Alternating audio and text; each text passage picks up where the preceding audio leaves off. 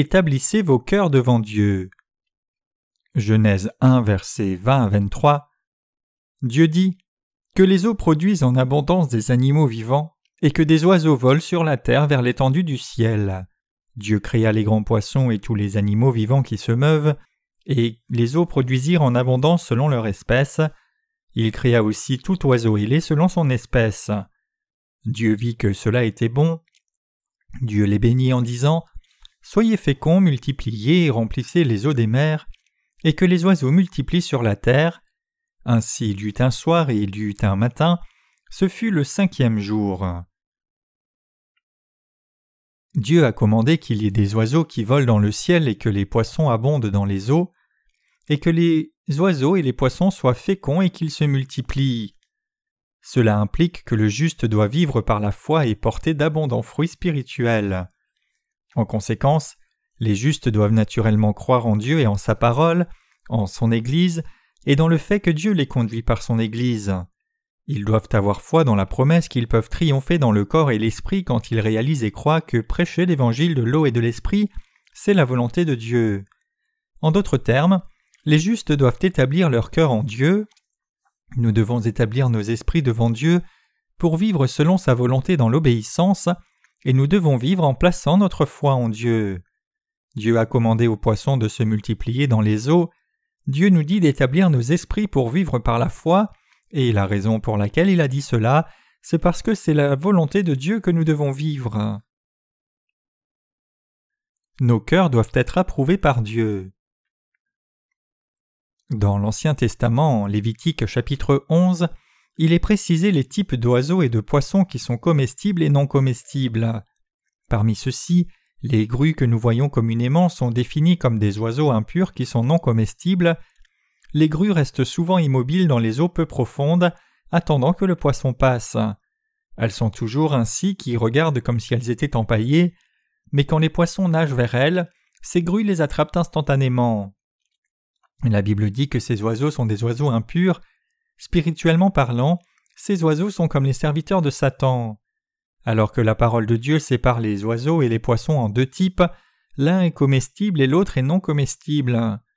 Nous ne pouvons pas interpréter littéralement cela en termes charnels et l'appliquer à nos vies réelles. Nous devrions savoir que c'était pour nous enseigner certaines vérités spirituelles, que Dieu a séparé les oiseaux, d'un côté les purs et de l'autre les impurs. Dieu a également séparé les poissons, les impurs et les autres impurs, et parmi ceux-là il a permis que ceux qui ont des écailles et des nageoires soient mangés. Ceux qui n'ont pas de nageoires ni d'écailles d'autre part ont été interdits.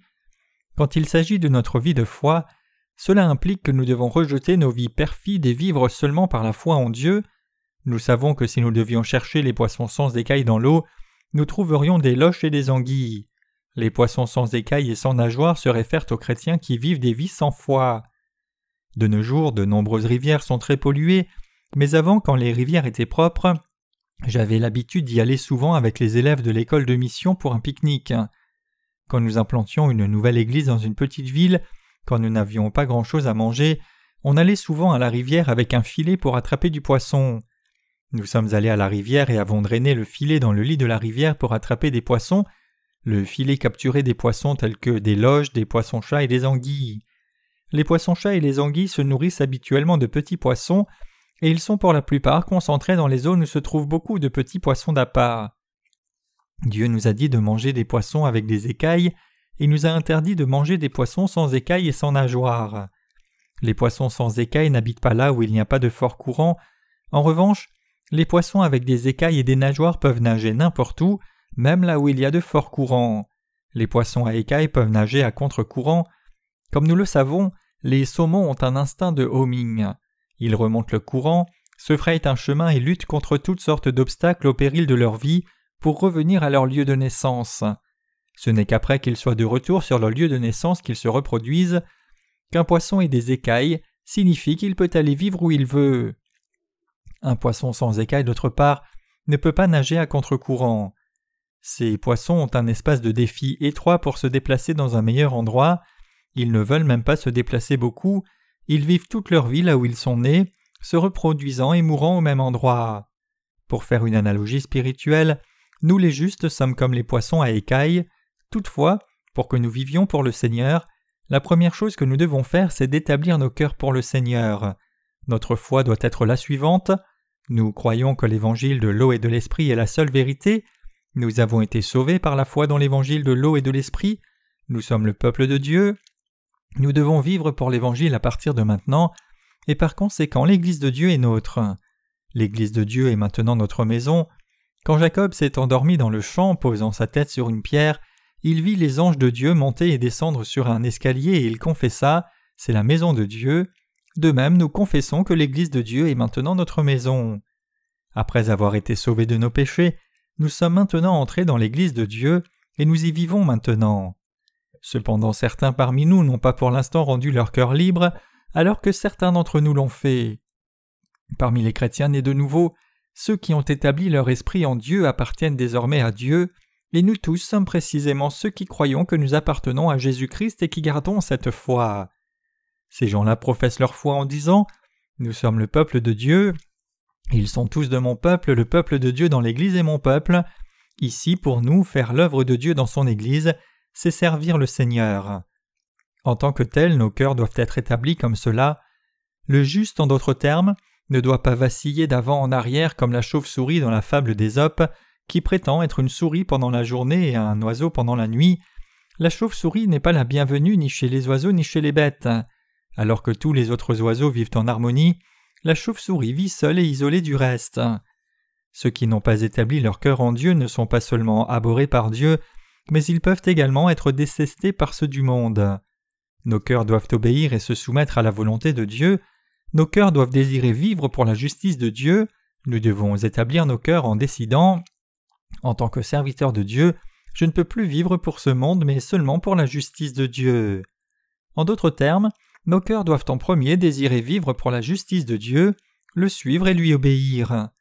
L'apôtre Paul avait un cœur déterminé, c'est pourquoi il a déclaré J'ai été crucifié avec Christ, ce n'est plus moi qui vis, c'est Christ qui vit en moi, et la vie que je vis maintenant dans la chair, je la vis dans la foi au Fils de Dieu qui m'aime et qui s'est livré pour moi.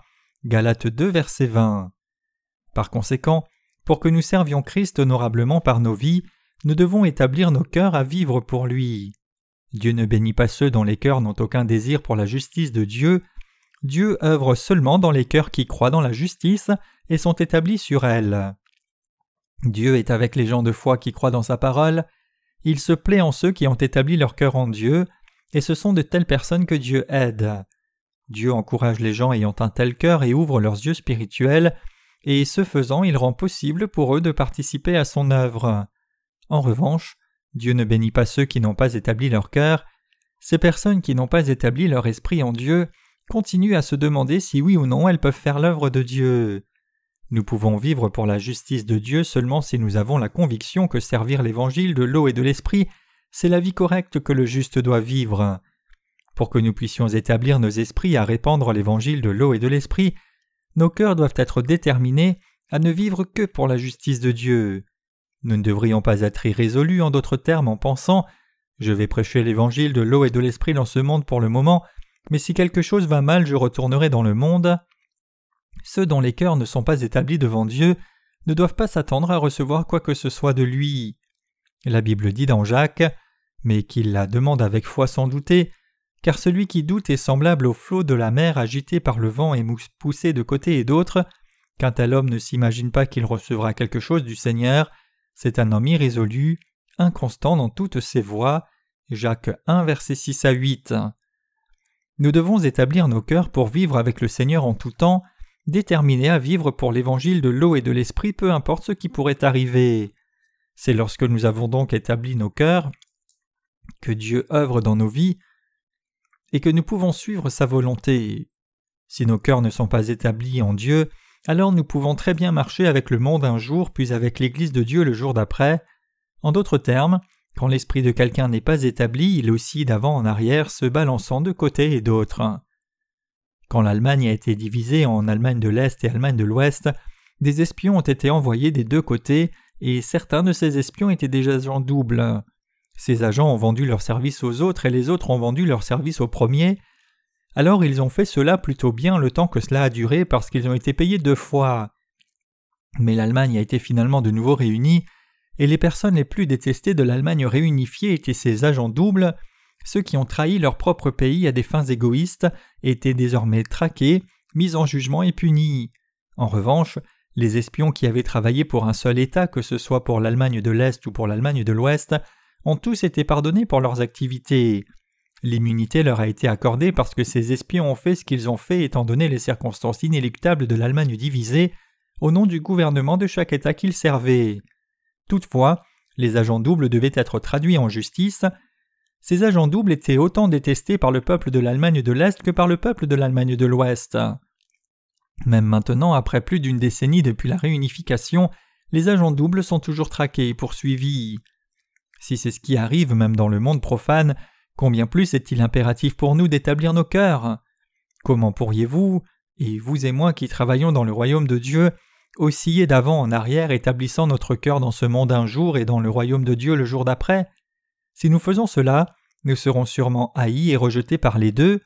Dans nos vies, nous devons établir nos cœurs dans le royaume de Dieu et dans son évangile. Établir nos cœurs dans la voie droite est quelque chose qui échoit sur chacun de nous, ce n'est pas le travail de Dieu, Dieu ne nous force pas à le faire contre notre volonté. Les justes également font face à la souffrance parfois, mais certains d'entre eux souffrent inutilement à cause de leur incapacité à suivre la volonté de Dieu. Mes amis croyants, établissez vos cœurs devant Dieu. Vos esprits doivent être établis en Dieu. Bien que nous soyons maintenant dans l'Église de Dieu, ceux d'entre nous qui n'ont jamais établi leur cœur, pas même une fois, ne peuvent pas vivre correctement devant Dieu. Ces personnes font tant de peine à Dieu. Lorsque vous travaillez avec elles, pratiquement aucun travail spirituel ne peut être accompli. Elles s'effacent quand il devient difficile de suivre le Seigneur, et elles suivent seulement lorsque l'œuvre de Dieu va bien. Est-ce que ce genre de cœur est un cœur droit devant Dieu? Une fois que nous avons établi nos esprits en Dieu, nous devons traverser tous les obstacles par la foi. Puisque nous sommes déjà le peuple de Dieu et l'armée de son royaume de toute façon, nous devons avoir foi en Dieu, prendre les problèmes de son Église comme nos propres problèmes, demander l'aide de Dieu et faire son œuvre de toutes nos forces. Cependant, pour ceux qui n'ont pas établi leur esprit, chaque fois qu'ils ont des problèmes en faisant l'œuvre de Dieu, leur cœur penche du côté des gens de ce monde. Si maintenant nous désirons vivre dans l'Église de Dieu comme ses soldats spirituels et venir à l'école de mission dans ce but, alors nous devons établir notre esprit en Dieu. Si vous avez déjà établi votre esprit avant de venir ici, alors c'est encore mieux, mais si vous n'avez pas encore établi votre esprit même après être venu ici, alors ne le mettez pas sur off et établissez vos cœurs aussitôt que possible. Dieu sait tout à notre sujet, si oui ou non nous avons établi nos cœurs en lui. Ceux qui n'ont pas établi leur cœur en Dieu ne réalisent même pas quand Dieu les aide.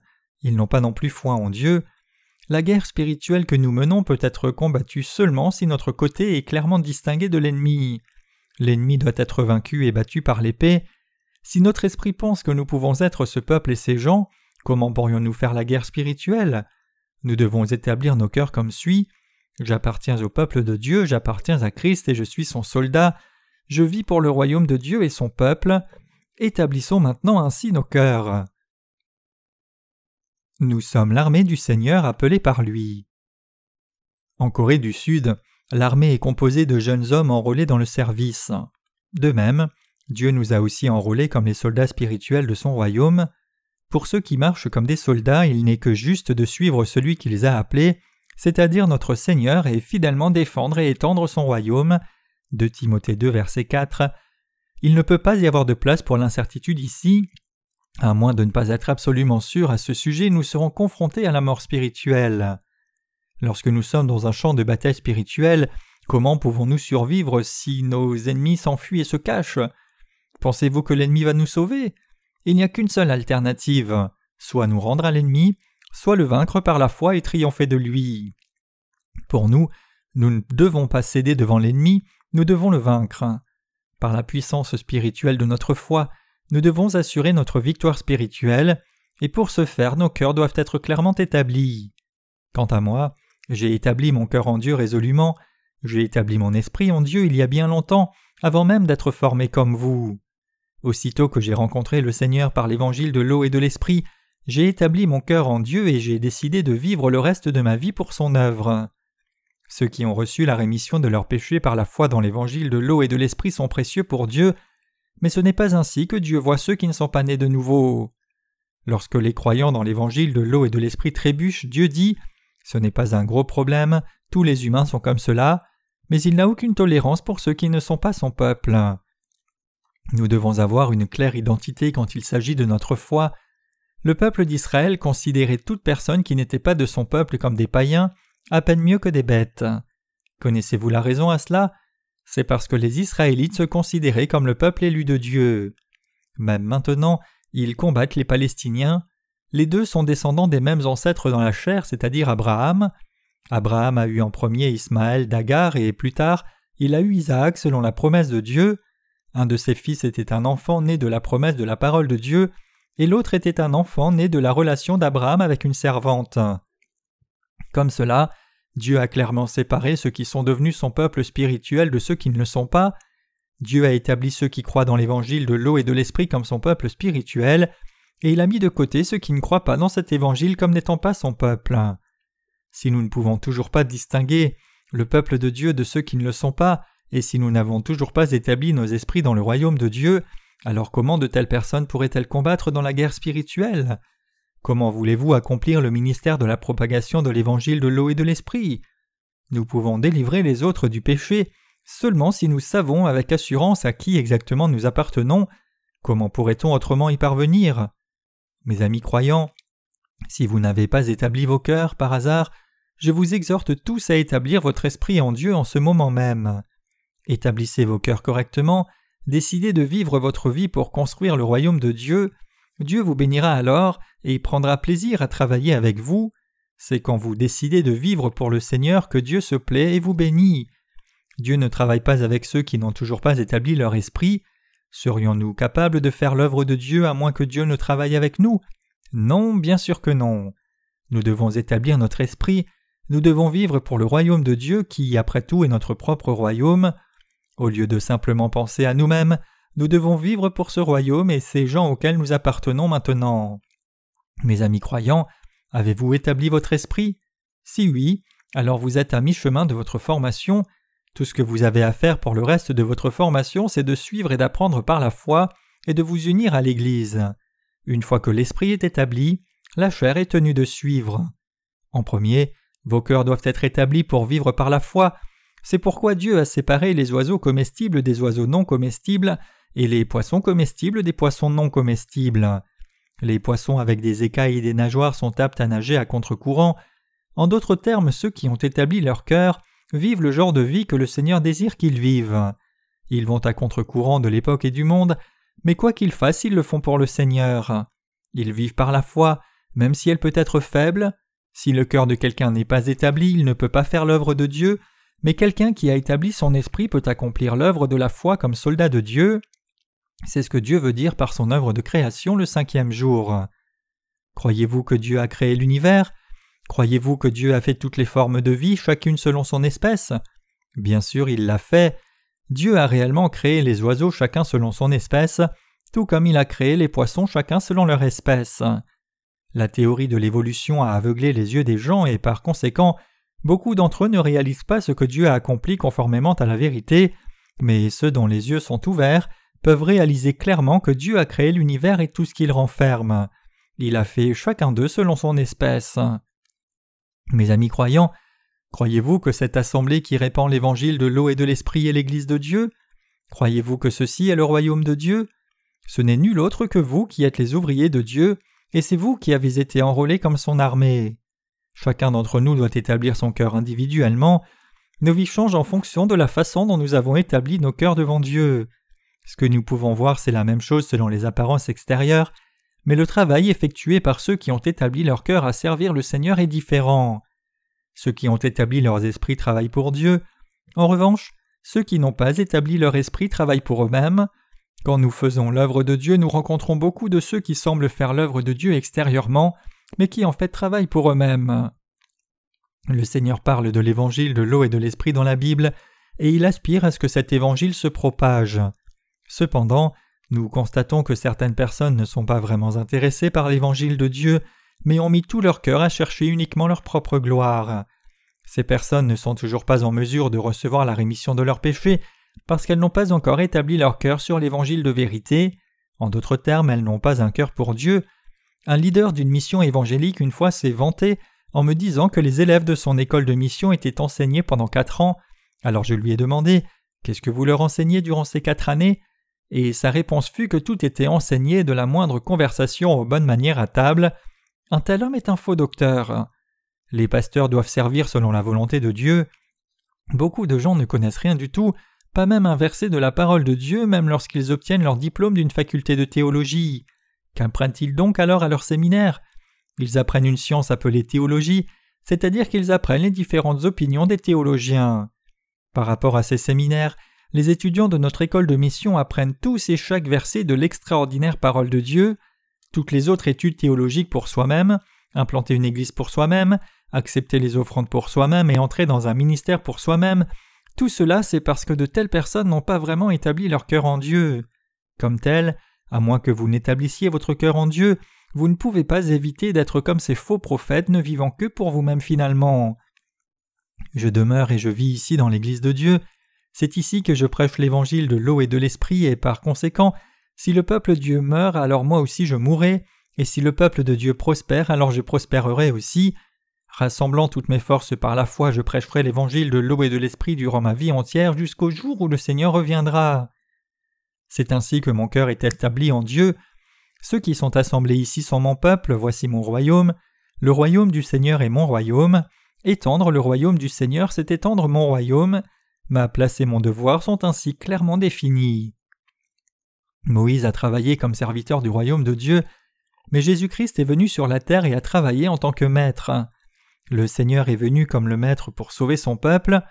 Bien que Moïse ait prêché la volonté de Dieu, quand Jésus-Christ vint sur cette terre, il fut baptisé par Jean-Baptiste pour nous, et prit les péchés de son peuple, mourut pour nous, et ressuscita des morts et nous a donc tous sauvés. Nous devons vivre dans le royaume de Dieu avec une conscience claire de nous-mêmes comme sa propriété. C'est cela vivre une vie qui est distincte de la vie de ceux qui n'ont pas établi leur cœur en Dieu. Chaque fois que mes collègues ministres me confient la façon dont ils se battent, je leur demande Oui, nous avons tous des difficultés, mais que pouvons-nous faire quand toutes nos difficultés sont toutes pour le Seigneur? Étant donné que nous ne luttons pas pour nous, mais pour le royaume du Seigneur, cela n'en vaut-il pas la peine? Ainsi, bien que vous passiez par des moments difficiles, vous devriez toujours être consacré à l'œuvre de Dieu. Tout ce qui importe, c'est l'œuvre de Dieu. À quoi d'autre faut-il s'attendre? Vous dites que vous êtes trop insuffisant et qu'il est trop difficile de suivre le Seigneur, mais si nous étions ces bonnes personnes approuvées par le monde, Jésus-Christ nous utiliserait-il comme ses instruments? Mes amis croyants, Jésus-Christ préférait-il utiliser Confucius ou Socrate, ou préférerait-il m'utiliser? S'il vous plaît, réfléchissez à cela honnêtement, selon la manière dont vos cœurs doivent croire. Si vous étiez Jésus-Christ, qui utiliseriez-vous, Confucius ou moi? Vous utiliseriez quelqu'un qui croit et qui établit son cœur selon comment vous l'avez instruit? Vous préféreriez quelqu'un qui n'obéit qu'à votre volonté comme son maître, ne se souciant pas comment son ego pourrait être meurtri? Si Jésus-Christ avait quelque chose à dire à Confucius ou à Socrate, il dirait Seigneur, tu ne veux pas réellement dire cela, parce qu'ils ont leurs propres idées préconçues déjà établies. En d'autres termes, c'est parce que quelqu'un n'a pas encore établi son cœur qu'il aussi d'avant en arrière, se tenant parfois du côté des gens et parfois du côté de Jésus. Un enseignant de la morale et de l'éthique ne peut pas être utilisé en tant qu'ouvrier dans le royaume de Jésus. Ceux qui sont aptes à être utilisés par Jésus-Christ comme ses instruments sont ceux parmi les croyants dans l'évangile de l'eau et de l'esprit qui ont établi leur cœur en Dieu. Seuls ceux qui ont résolument établi leur cœur en Dieu sont appropriés pour être utilisés par lui. Et quand quelqu'un essaye de se tenir à l'égal de Jésus-Christ, Dieu ne peut pas l'utiliser comme son ouvrier, Dieu utilise ceux qui s'abaissent devant lui et cherche en premier à faire l'œuvre du Seigneur. Notre Seigneur utilise ceux qu'il peut librement mettre au travail. Si Jésus était ici, que dirait-il à ceux qui s'opposent à l'Évangile? Ne dirait-il pas Vous racailles sans valeur, vous race de vipères, je vous maudis tous Si c'est le cas, alors nous devons aussi tenir ferme contre les ennemis de Dieu tout en faisant preuve de compassion pour les pitoyables qui méritent notre compassion. Devenir ses serviteurs signifie que nos cœurs sont unis avec le cœur de Dieu, nos cœurs doivent être établis. Se référant à David, Dieu a dit C'est un homme selon mon cœur. David a anéanti l'armée des Philistins comme ordonné par le Seigneur. En revanche, Saül n'a pas pleinement obéi à l'ordre de Dieu en ayant épargné certains Philistins il a également épargné les meilleures bêtes du butin qui devaient être offertes à Dieu comme holocauste, tout cela basé sur ses propres pensées. Mais David a pleinement obéi à la parole de Dieu. Quand Dieu lui a dit de tuer tous les ennemis dans le champ de bataille, David les a tous tués, il les a exterminés. Tout ce que David a reçu l'ordre de tuer, il a tout tué, y compris les animaux. David succéda à Saül et devint roi d'Israël, mais ces deux hommes étaient très différents spirituellement. Saül était un homme impressionnant en apparence, vénéré par le peuple d'Israël pour ses attributs physiques, mais contrairement à David, son cœur n'était pas établi pour honorer Dieu et pour prendre soin du peuple de son royaume spirituel. Salomon, le fils de David, n'a pas non plus établi son cœur, et il a pris de nombreuses princesses dans les pays voisins comme ses concubines. Lorsque les rois des nations païennes voisines présentaient leurs filles à Salomon en disant Votre Majesté, ceci est ma fille, le roi Salomon disait Ta fille est très belle et la prenait comme sa concubine. Il fit cela parce que son cœur n'était pas établi en Dieu. Les femmes de ce monde, c'est-à-dire les femmes qui ne sont pas nées de nouveau, sont comme des serpents. Elles ruinent les justes. Vous avez probablement lu en Juge la façon dont Samson a été renversé par Dalila. C'est la raison pour laquelle la Bible appelle de telles femmes des prostituées. Aussi, quand Salomon a été présenté aux princesses païennes, il aurait dû dire Pourquoi avez-vous amené ces femmes ici? Elles sont laides, elles ressemblent à de sales prostituées me coupant l'appétit. Ramenez-les. S'il avait dit cela, les autres rois autour de lui ne lui auraient pas emmené leurs filles. Dieu avait défendu à Salomon de se marier avec les femmes des gentils, et pourtant, malgré cela, parce que le cœur de Salomon n'était pas établi, il s'est marié avec qui il voulait se marier selon les convoitises de la chair, et par conséquent, il a fini par périr spirituellement. Ainsi la Bible dit Il eut sept cents princesses pour femmes et trois cents concubines, et ces femmes détournèrent son cœur. Un roi 11, verset 3. À la suite de cela, Salomon en vint plus tard à confesser Vanité des vanités, tout est vanité. Ecclésiaste 1, verset 2. Il est mort après avoir vécu une vie de regret, et sous le règne de son Fils, le royaume de Dieu a été divisé en deux et a commencé à décliner. Quoi que nous fassions, nous devons établir nos cœurs devant Dieu. Réalisez-vous ce besoin? Nos cœurs doivent appartenir à Dieu. Nos cœurs doivent croire que Dieu est notre Dieu, son Église est notre Église, et son peuple est notre peuple. Je vous exhorte tous à ainsi établir vos cœurs. Toutes nos valeurs et nos normes de jugement que nous avons eues jusqu'à présent doivent être changées. Nous devons revêtir l'homme nouveau qui se renouvelle dans la connaissance selon l'image de celui qui l'a créé. Colossiens 3, verset 10. Même à la maison, je dis à mon fils Bien que tu sois mon fils dans la chair, dans l'Église tu es le même que tous les autres du peuple de Dieu. La seule différence entre eux et toi, c'est que tu es mon fils dans la chair, mais à part cela, quelle est ta différence spirituellement? Il n'y a rien de différent. Soyons clairs à ce sujet. Et je le traite de la même manière que les autres saints spirituellement parlant. Donc dans un premier temps cela n'a pas été si bien pour mon fils, mais il a finalement accepté car il avait aussi le Saint-Esprit dans son cœur. J'ai vu une certaine organisation missionnaire essentiellement gérée sur la base d'un clan, avec les membres de la famille du leader et des parents occupant les postes clés. Ainsi le leader maintenait une étroite surveillance et un contrôle sur les ministres appartenant à son organisation. Ces gens-là ne servent pas le royaume de Dieu, mais ils essayent de reconstruire la ville de Jéricho pour leur propre gloire. Pour ces gens, Dieu avertit Maudit soit l'homme devant l'Éternel qui se lèvera pour rebâtir cette ville de Jéricho. Il en jettera les fondements au prix de son premier-né, et il en posera les portes au prix de son plus jeune fils. Josué 6, verset 26. Nous ne faisons pas cela, il n'y a absolument aucun privilège pour mon fils dans mon Église. J'attends de lui qu'il serve le Seigneur comme ceux du peuple de Dieu, pareil que tous les autres. Il périra à moins que je ne fasse ainsi. Je fais ainsi parce que je l'aime. Ce n'est qu'alors qu'il grandira dans la foi et se tiendra sur sa foi. Alors que je prends soin de mon fils quand il s'agit de ses faiblesses charnelles, ce qui doit être établi spirituellement est clairement établi. Tout cela c'est la force qui m'est venue pour avoir établi mon cœur. Nous devons établir nos cœurs, croire en Jésus-Christ et dans la parole, nous battre par la foi et construire le royaume de Dieu par la foi. Mes amis croyants, je vous exhorte tous à établir vos esprits devant Dieu. Lorsque nous avons établi nos cœurs jour après jour, nous en venons à vivre par la foi, comme les oiseaux volent dans le ciel et comme les poissons à écailles, nous serons en mesure de faire l'œuvre de Dieu avec un cœur content. Une fois que nous avons établi nos cœurs, nous pouvons vaincre l'ennemi et triompher par la foi. En croyant en Dieu, nous pouvons faire l'œuvre qui sauve les âmes des pécheurs du péché.